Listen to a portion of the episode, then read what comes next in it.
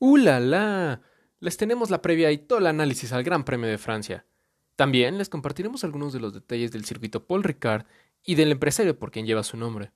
Además, terminaremos de comentar sobre las banderas y las situaciones en las que aparecen durante una carrera. Finalmente, les compartiremos algunas noticias relevantes del mundo automotor. Todo esto y mucho más en DRS Activado.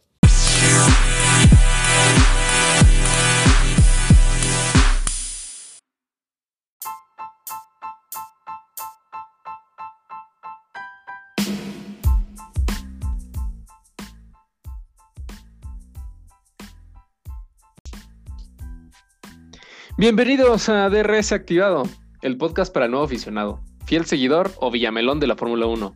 Mi nombre es JC, me acompaña como todas las noches mi amigo Pepe Jos, ¿cómo estás? Hola JC, amigos que nos escuchan desde sus hogares, desde Chicago, pasando por Monterrey, Tabasco y llegando a Montería, Colombia. Amigo, cada vez somos más en esta comunidad. Tenemos semana de Fórmula 1 con el Gran Premio de Francia, desde el circuito Paul Ricard, y pinta todo dice que va a ser una muy, muy buena carrera. Así es, amigo. Eh, gracias a todos. Qué bueno que hiciste el recorrido de todas las ciudades y de al menos que sabemos que nos escuchan. Eh, les agradecemos mucho por seguir este proyecto, lo hacemos con mucho cariño. Pues vamos a seguir eh, todo el resto de la temporada aquí dándole cada semana pues obviamente su, breviario cultural de la Fórmula 1, e información importante y pues obviamente el análisis previo y posterior a cada carrera que suceda en este gran, en estos grandes premios que están ocurriendo durante esta temporada 2021. Y pues bueno, sin más preámbulo, vámonos a lo que nos importa, que es la previa del Gran Premio de Francia que se va a llevar a cabo este fin de semana en perdonarán mi francés, pero pues la verdad es que no, no, no, no, no, no lo domino. Eh, Le Castellet. No lo vienes manejando. No se los vengo manejando, e, e, ese sí, ¿no? Eh, Le Castellet, que es una comuna al sur de Francia, que es parte de la, de la región Provenza-Alpes, Costa Azul, y su capital es la eh, Marsella. este, este circuito, como ya nos lo comentaba nuestro amigo Pepe Jos, es el circuito Paul Ricard, se encuentra en este lugar. Y pues bueno, es una pista que tiene curvas de alta, media, baja velocidad, eh, es principalmente considerado piloto, eh, perdonen ustedes, eh, es, es, una pista de pruebas principalmente o ha sido utilizada muy comúnmente por muchos pilotos de Fórmula 1, pero no solamente en, este tipo de carreras, sino en muchas otras para las pruebas, por, justamente por tanta variedad que tiene. Altas curvas de velocidad, algunas eh, recortadas, eh, permite adelantamientos, entonces esto pues obviamente nos genera una alta expectación para el siguiente eh, fin de semana, ¿no? este circuito, recordando el nombre Paul Ricard, es en honor al magnate francés que es productor o era productor de bebidas alcohólicas en una comunidad cerca de, ahí, de, esa parte de Francia. Eh, producieron un, producto que se llama Pastis, que la verdad, ahora sí que entre mis alcoholes no lo conozco, no, no, no, no, te, no tengo el gusto de conocerlo. El paladar no ha, no ha degustado esa bebida. Sí, no, no, no he llegado a, a, esa, pero bueno, lo que dice es que es una bebida a base de anís muy famosa en la región, normalmente como aperitivo, ¿no?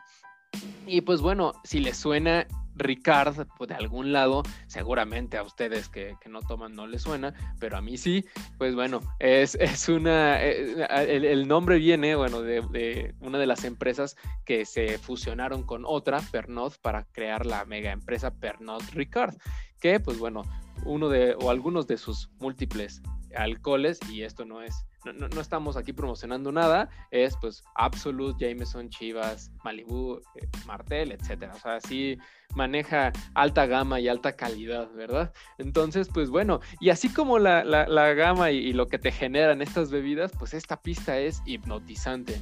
A mí se me hizo muy bonita, es acabados azul y rojo, la verdad, eh, se me hace una de las pistas más bonitas, al menos en circuito que, he visto hasta ahora. Obviamente digo, no se compara contra eh, pues eh, las imágenes que te dan una pista callejera, pero como circuito, la verdad muy bonito, eh, todos los acabados, lo pueden ver en nuestras redes sociales, por ahí subimos unas fotografías y, vale mucho la pena, pues obviamente pasarse por ahí, ¿no? Em, en la última carrera ocurrió en 2019 ¿Saben por qué? Pues porque 2020 no hubo carrera en este circuito por la pandemia, ¿no?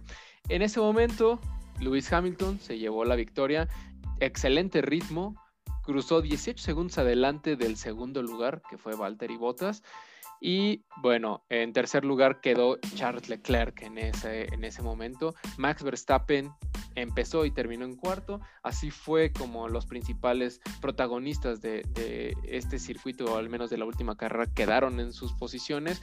Y pues bueno, ¿qué podemos esperar para esta carrera de este, este fin de semana? ¿Y qué nos puedes platicar tú de, este circuito tan hipnotizante, amigo Pepe Jos? Me encanta mucho este circuito y sobre todo porque me recuerda a una pista de coches de control remoto de esas viejitas que usaban pilas tipo D, las enormes de que se te cae una en la cabeza y te descalabraba. Y esto es por su singular trazado y esos colores estridentes que hacen homenaje a la bandera francesa, que en un principio es un poco confuso, a mí en lo particular me generaba un poco de, de ruido ver, ver estos colores, pero llegas a acostumbrarte y te da un atractivo visual impresionante. En general es un circuito de media a alta velocidad, donde la carga aerodinámica es fundamental, sobre todo por el arreglo de curvas. Tenemos curvas de todo tipo, alta, media y baja velocidad. Y al tener curvas tan variadas, los coches necesitan generar muchísima carga aerodinámica y tener alta tracción para mantener la velocidad en la curva. Pero, pues claro, esto trae una consecuencia al vehículo. Pues esa consecuencia debe ser la degradación, ¿no? De todos los neumáticos. Así es, efectivamente, eh, los, los, neumáticos van a sufrir un alto desgaste y ya hemos visto lo que esto ocasiona. En Bakú vimos los problemas que puede tener un alto desgaste en las llantas. Ingenieros y mecánicos de los pilotos tendrán muchísimo trabajo durante las prácticas libres. Al tener esta variedad de velocidad en las distintas zonas, será complicado poder encontrar un acomodo ideal de todos los componentes del vehículo. Recordemos que un vehículo de Fórmula 1 puede configurarse todo, desde alerones, frenos, tracción, suspensión, eh, caja de cambios, etcétera. Entonces, encontrar el arreglo adecuado que, que, responda a todo el circuito va a ser un poco complicado. Habrá quienes den preferencia a tener un mejor rendimiento en zonas lentas, otros que de plano van a configurar el vehículo para que extraiga la mayor potencia y la mayor velocidad punta durante toda la carrera. Obviamente los neumáticos se desgradan bastante en Paul Ricard, posiblemente vamos a ver algunas ampollas sobre los neumáticos. Eh, estas ampollas surgen porque la temperatura del neumático es alta y al igual que en la piel se genera una burbuja. No vaya a haber otras ponchadoras eh, este, este, fin de semana. Sí, no, y, no sé, muy probablemente podría suceder. Las ampollas son muy peligrosas.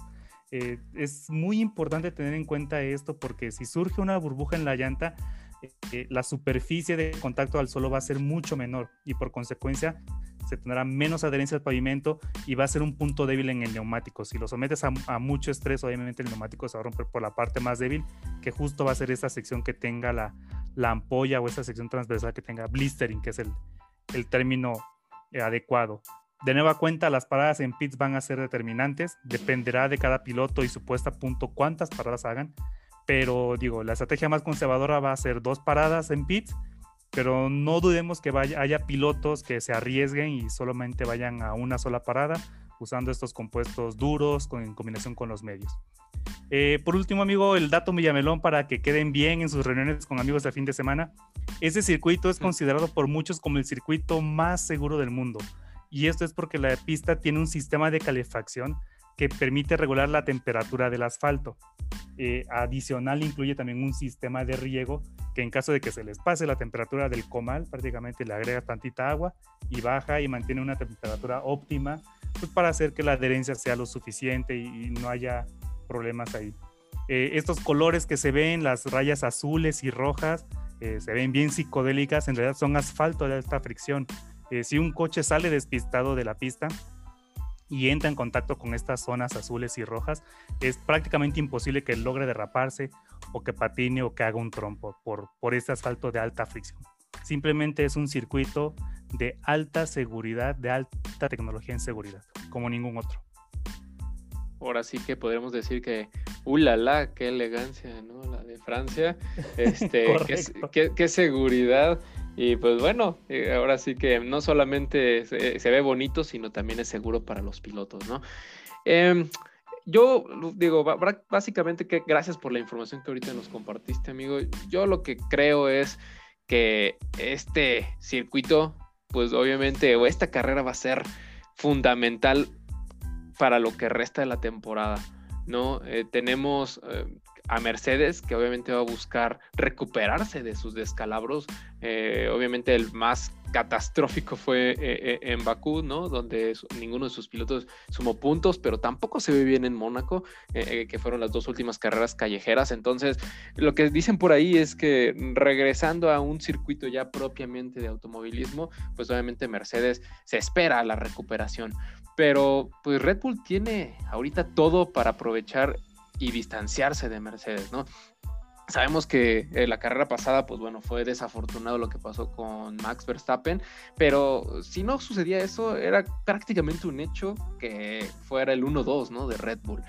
Eh, en realidad, eh, tuvieron un fin de semana extraordinario ambos pilotos y pues bueno, se, se veía muy, muy, muy muy claro de que eso era lo que iba a ocurrir, ¿no?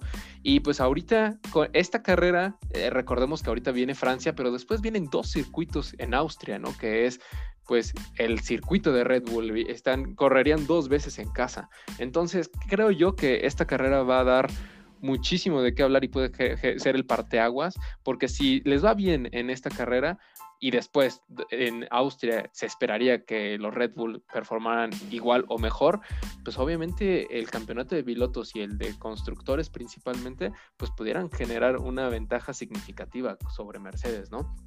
¿Tú, ¿Tú cómo ves, amigo? ¿Qué, opinas de esto? Y obviamente, digo, hablando de Red Bull, ¿tú qué opinas de nuestro compatriota y pues ahora eh, campeón de Baku, ¿no? De primer lugar.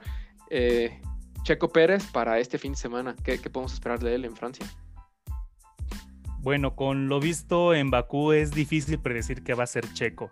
Eh, tradicionalmente, o los que hemos seguido su carrera, sabemos que Checo no es un velocista como tal, no es un piloto que, que sea sumamente veloz o que destaque por su velocidad. Eh, Checo originalmente es un piloto más estratégico, más de aguante, de usar bien los neumáticos, de usar buenas estrategias pero después de ver las vueltas rápidas que estaba colocando en Bakú una tras otra, creo que es difícil definir cuál va a ser su estrategia eh, en esta carrera. Si bien muy probablemente es un hecho, va a pelear junto con Verstappen el 1-2, eh, no sé si vaya Checo 1 o si simplemente siga ocupando su lugar como su coequipero. Yo creo que durante la carrera, quien tenga el mejor ritmo, Red Bull apostará por él para que lidere este ataque pero sí, o sea, es un poco complicado poder, con lo que ha visto, digo, yo nunca había visto a, Checo en esa manera tan agresiva sobre Hamilton en Bakú, entonces es un poco ya ahora saber esta nueva faceta, digo que... La de microbusero dijimos, ¿no? Sí, la, exactamente, de avienta la lámina y pregunta después. Eh, sinceramente, hoy en día... A, mí me agrada mucho ver este, esta nueva faceta del piloto mexicano y eso creo que hace un poco más atractivo su desempeño. No, no se sabe muy bien que, cómo va a, performar o cuál va a ser su, su, estrategia durante la carrera. Mm, creo que de nueva cuenta la tabla media se pondrá, le pondrá sabor a la carrera. La batalla se va a centrar simplemente entre Alfa Tauri y McLaren. Ferrari no tiene el motor para pelear en este circuito.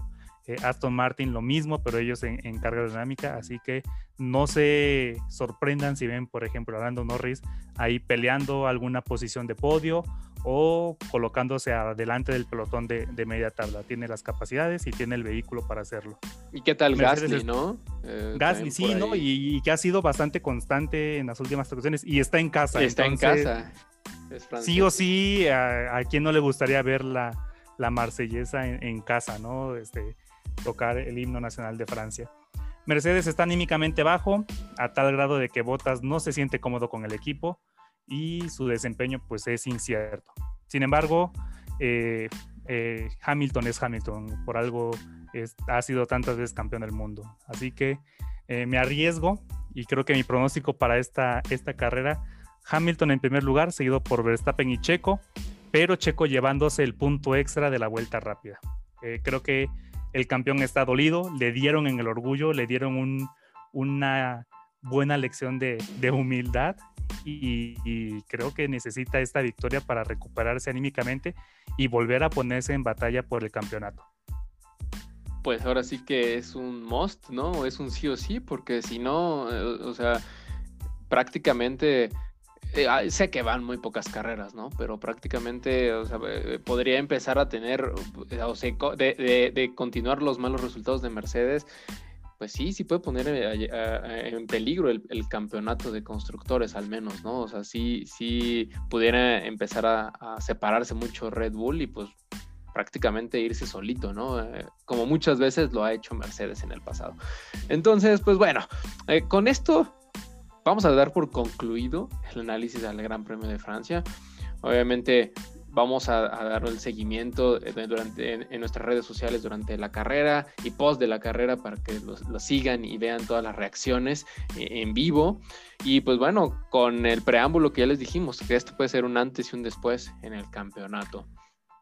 Y pues bueno, ahora sí, rápidamente, vámonos a la deuda que tenemos, las banderas, las habíamos dejado rezagadas un poco por pues la información y por el análisis que tuvimos que hacer la semana pasada y más con el, éxito de nuestro compatriota, pues tenemos que dedicarle todo el podcast a, esa carrera, pero tenemos que continuar con las otras cinco banderas que nos hacen falta. Ya vimos cinco, ya están en redes sociales, las cuadro blancos con negros, recordemos, esta es finalizar la carrera, eh, fue prácticamente que es la última vuelta y eres, si la viste primero, es el, primer lugar, prácticamente, ¿no?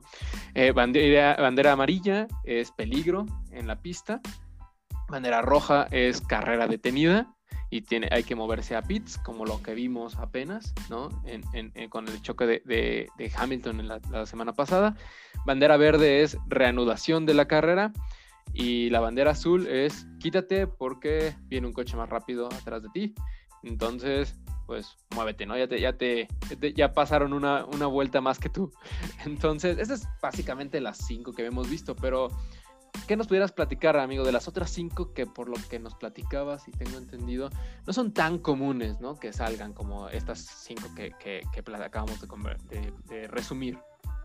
Así es, amigo, son cinco banderas, muy, poca, muy pocas veces se han visto en, en la pista, pero sin embargo son muy importantes. Eh, la primera de, esta, de este nuevo set de banderas, de estas cinco banderas, bandera amarilla con franjas rojas.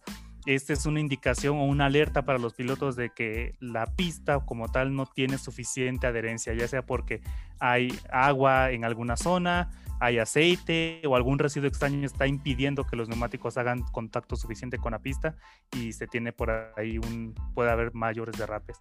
Eh, bandera negra con un círculo naranja. Esto significa que tu coche o el piloto que, al que le sacan esa bandera tiene algún problema y esto representa un peligro para los demás pilotos. Situaciones como que, como que a lo mejor tienes el alerón desprendido o la llanta no está, está floja o no está fijada o incluso está desprendiendo alguna sustancia. Entonces tienes que ir de inmediato a pits para que te arreglen este problema. Bandera blanca eh, ya no es muy vista, desafortunadamente por algún evento trágico. Significa que hay un vehículo de asistencia en la pista. Es un coche lento, entonces los vehículos tienen que, tener, que ir a baja velocidad. Coches como una ambulancia o como una grúa. Eh, recordarán, o si no, eh, hace algunos años hubo una fatalidad en Fórmula 1 donde un piloto, este, Jules Bianchi, no recuerdo su nacionalidad, pero digamos se estrelló directo con, con, una grúa que estaba haciendo unas maniobras en la pista, entonces muy probablemente ya esta bandera no se use, simplemente si hay algún vehículo, pues se van todos a, a pits para evitar estos incidentes. Bandera negro con blanco es una advertencia de una maniobra indebida. Eh, si son adeptos al fútbol, esto es un, sinónimo de una tarjeta amarilla, ¿no? Es una amonestación. Tú como piloto estás haciendo alguna maniobra que no está autorizada o es muy arriesgada, por lo tal sufres una amonestación. Y una reincidencia, pues simplemente será una expulsión de la carrera. Y eso sucede cuando al piloto se le muestra la, bandera negra. El piloto es descalificado por una maniobra antideportiva y ya no puede regresar. Se quitan sus puntos y va directamente a los. Yo en particular, digo, en el tiempo que he visto Fórmula 1, no recuerdo haber visto una bandera negra que se haya sido algún piloto.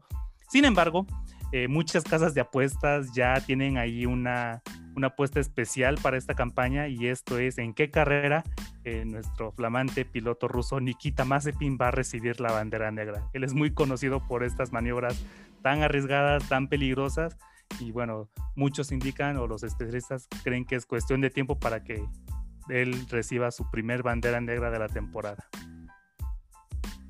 pues vamos a, ver si, si ponemos una lana, ¿no? En este... Sería bueno en, para financiar el podcast. sí, pues este, este piloto ha, ha dado mucho de qué hablar, eh, obviamente por desde que cómo llegó a, a, la, a la Fórmula 1, que ya lo platicamos, ¿no? Ya más o menos dimos un poquito de su reseña y la reseña de su familia y del dinero que tienen, ¿no? Entonces, este, que obviamente pues en este deporte es muy importante, y pues también de sus, de sus maniobras, ¿no? Y, y, cómo pues prácticamente se, se, se, las gasta este, e, este piloto, ya sea con maniobras o pues derrapándose, dando giros, este, creo que en, en, en, algunas redes sociales le dicen Nikita más spin, ¿no? Porque se la pasa girando y, fuera. Este, de hecho, también salieron varios memes en, en Mónaco que parecía que eh, en, en, su, en esa carrera iba, que, iba a caer ahí en el, en, el océano.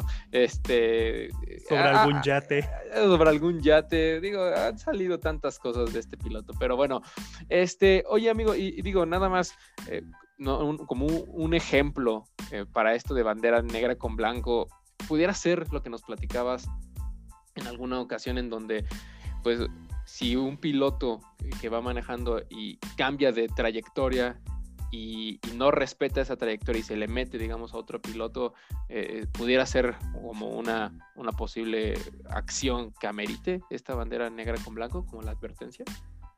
Sí, sí, sí, eso es, un hecho. Cuando algún piloto genera una maniobra este, agresiva que, digamos, no está permitida como cambios de trayectoria y sobre todo una maniobra que pone en riesgo la seguridad de otro piloto, van a ver que es muy común que salga una bandera negro con blanco. Eh, si, cuando sigan la transmisión aparece siempre eh, eh, donde está el tablero de las posiciones una lupita, ¿no? Que significa que, es una, que el piloto está bajo investigación cuando los comisarios en tiempo real, este, algo así como el VAR, revisan la maniobra consecutiva varias veces hasta que determinan si sí o no es indebida y en ese momento sacan esta bandera negro con blanco y obviamente el equipo le avisa al piloto vía radio por qué está siendo amonestado.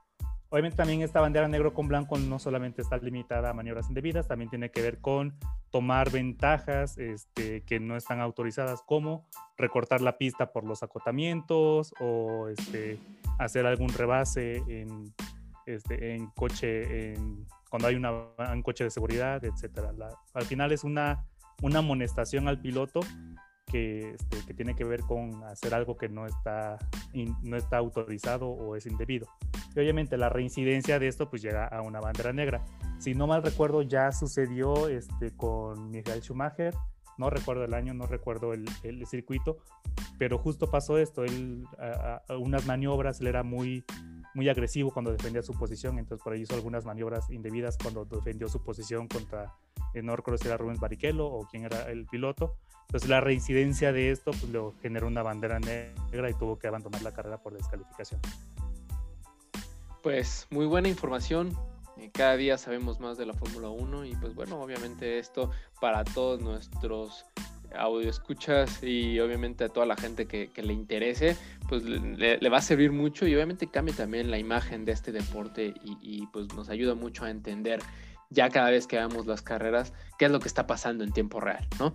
Y pues bueno, finalmente, antes de terminar, algunas noticias importantes que sucedieron durante esta semana en el mundo del automovilismo que pues parece ser que se pintó de verde, blanco y rojo, ¿no? ¿Por qué? Pues porque digo, obviamente Checo fue la noticia más importante, pero no queda atrás o no, no hay que olvidar el otro mexicano que también ganó, Patricio Ward, gana en la IndyCar el Gran Premio de Detroit, que podemos decir que la IndyCar es como eh, la Fórmula 1 de Estados Unidos, ¿no? Podríamos llamarlo así. Pero lo importante, lo que hace más relevante es que, pues obviamente es mexicano, que está teniendo muy buena actuación, que con esta victoria quedó como primer lugar, de, al menos hasta ahorita en el campeonato de los pilotos, este, quedó este, este chico muy joven, eh, eh, mexicano. Y pues bueno, eh, también importante, pues corre con la escudería McLaren Arrow, ¿no? Que pues ese es su, así es la, es la escudería que está en IndyCar, pero pues obviamente McLaren existe también en Fórmula 1. La verdad que es una buena noticia, amigo. Es común, muy común ver que pilotos de Fórmula 1 migren a IndyCar pero pocas veces, yo no recuerdo, eh, si alguien sabe, por ahí pónganlo en, en, las redes sociales, pero no recuerdo un caso inverso de un piloto de IndyCar que migre hacia Fórmula 1. Zach Brown, que es el director de McLaren, ya eh, antes de iniciar la temporada le había prometido a Patricio Ward que de ganar una carrera en IndyCar le daría la oportunidad de probarse en un coche de Fórmula 1, en un monoplaza, de hacer un test. Y bueno, eh, en la campaña, en el año, Patricio Ward, el pato, ya lleva dos carreras ganadas en IndyCar.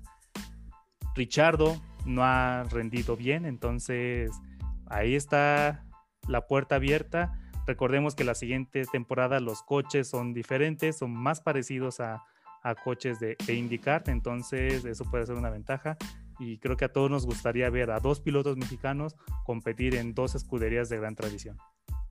Por supuesto, por supuesto, le daría mucho empuje obviamente a, este deporte pues en, todo Latinoamérica, ¿no? Digo, obviamente en México, pero en toda Latinoamérica. Entonces, por nosotros, ¿qué, qué más felices seríamos de tener a dos pilotos mexicanos. Pero bueno, esperemos, esperemos, obviamente, digo, el, chico es muy joven y todavía le quedan algunas carreras por delante en, IndyCar. Y pues bueno, eh, lo, que yo escuchaba era que pues lo que quieren es obviamente que termine su proceso, ¿no? No quieren adelantar nada. Eh, todavía tiene Richardo, este, sigue y, y además es un piloto muy experimentado, entonces pues bueno, no creo que sea algo que McLaren vaya a hacer, eh, al menos ahorita en, este año, pero obviamente pues ahí se, se pone, ¿no? Como un posible sustituto para tener pues a otro piloto que está rindiendo muy bien en otra categoría y pues obviamente que, que lo haga funcionar igual en la Fórmula 1, ¿no? Y pues bueno, eh, ya para terminar, una última noticia. Por ahí nuestros contactos. Este, nos comentaban, eh, Pati Chapoy nos mandó una nota. Eh, Rose la Mercedes. Un DM. DM. Eh, Rose la Mercedes es lo que se suena muy, muy fuerte. No es oficial, no ha salido todavía Mercedes a decirlo, pero suena muy fuerte de que, pues, la prensa especializada lo comenta, ¿no? Que en, a partir de que, del GP, del Gran Premio de, Silverstone, se anunciará que este piloto inglés que está actualmente en la escudería Williams, pues va a ser coequipero de Hamilton para 2022, ¿no? Esto ya lo había comentado nuestro amigo Pepe Jos, ya lo había dicho hace algunos episodios, pero ahora sí que suena más fuerte y cuando el río suena es porque agua lleva. Entonces, este, ¿tú qué piensas de esta, de esta noticia? ¿Crees que en realidad lo hagan este año, lo avisen con la situación de, de cómo está actualmente Mercedes y, pues eh, los puntos que tiene y, los riesgos que está teniendo para el, campeonato 2021? Eh, la realidad es que Bottas no está rindiendo esta, este año con Mercedes. Eh, es algo curioso y triste. Antes de iniciar la campaña yo leía sobre el entrenamiento que Botas había tenido en, el descanso entre 2020 y 2021 y lo concentrado que estaba para este, plantar batalla Hamilton por el campeonato. La realidad es que no es así. Hoy en día eh, la debilidad de Mercedes por la lucha por el Mundial de Constructores es Botas. Y anteriormente ya Russell probó lo que puede hacer a bordo de un Mercedes y que puede hacer mejores cosas que Botas. Entonces, yo creo que es una realidad. No creo que Botas siga con Mercedes para 2022. Russell va a entrar como un relevo natural. Eh, hay por las fuentes que los, periodistas especializados indican que ya Toto Wolf incluso inició sus negociaciones con Hamilton porque lo que esperan es justo dar este golpe mediático y anunciar la renovación de Hamilton para 2022 y la incorporación de Russell en el Gran Premio de Gran Bretaña qué más noticia que saber o dar a conocer a dos pilotos ingleses que van a competir con ellos para 2022. Ahora, esto es un arma de dos filos porque obviamente Bottas no se siente cómodo con Mercedes y saber que ya no va a tener un asiento para el siguiente año tan temprano en el campeonato, pues va a seguir afectando su rendimiento y eso se va a traducir en menos puntos para la escudería en su lucha por el Mundial de Constructores. Así que no sé qué tan arriesgado o qué tan beneficioso sea anunciar esto tan rápido o confirmarlo esto a tempranas carreras. Pues no nos queda más que esperar, seguir esperando otros DMs de nuestras fuentes especializadas y a ver si tenemos información en una de estas carreras. Nuestros espías infiltrados en, las altas esferas de la Fórmula 1. Así es, amigo.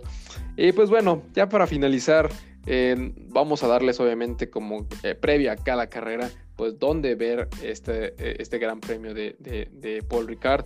Eh, Star Action, Fox Action y Fox por 3, Fórmula 1 TV y o pueden ver el resumen de la carrera después en, en, el canal de Fórmula 1 de YouTube con los highlights. Es muy, muy, muy interesante también verlo y si no pudieron verlo en vivo. ¿Cuándo? Viernes 18 eh, de junio, las prácticas. El sábado 19 eh, de junio a las 8 de la mañana es la calificación. Y el domingo 20 de junio, el Gran Premio, igual a las 8 de la mañana. Yo sí me voy a ir, mi pronóstico sí va a ser el 1-2, como, de, como debió haber sido en Bakú, pero que afortunadamente no fue. Eh, Verstappen, Checo y luego Hamilton. A ver qué tal, a ver, a ver si le, a ver si latino. Y si sí latino, pues ya después ya me voy a, meterle dinero a, más spin. Eh, a ver si ganamos algo, amigo. Y, por esa apuesta, sí. El siguiente episodio vamos a hacer obviamente el análisis posterior al Gran Premio de, de, Francia y algunas otras noticias que puedan salir en este mundo del automovilismo. Síganos en redes sociales, en Twitter, en Instagram, DRS activado F1. Los saluda Pepe Jos. Y su amigo JC. Así es. que estés muy bien, amigo. Cuídense Igualmente, hasta luego. Bye bye.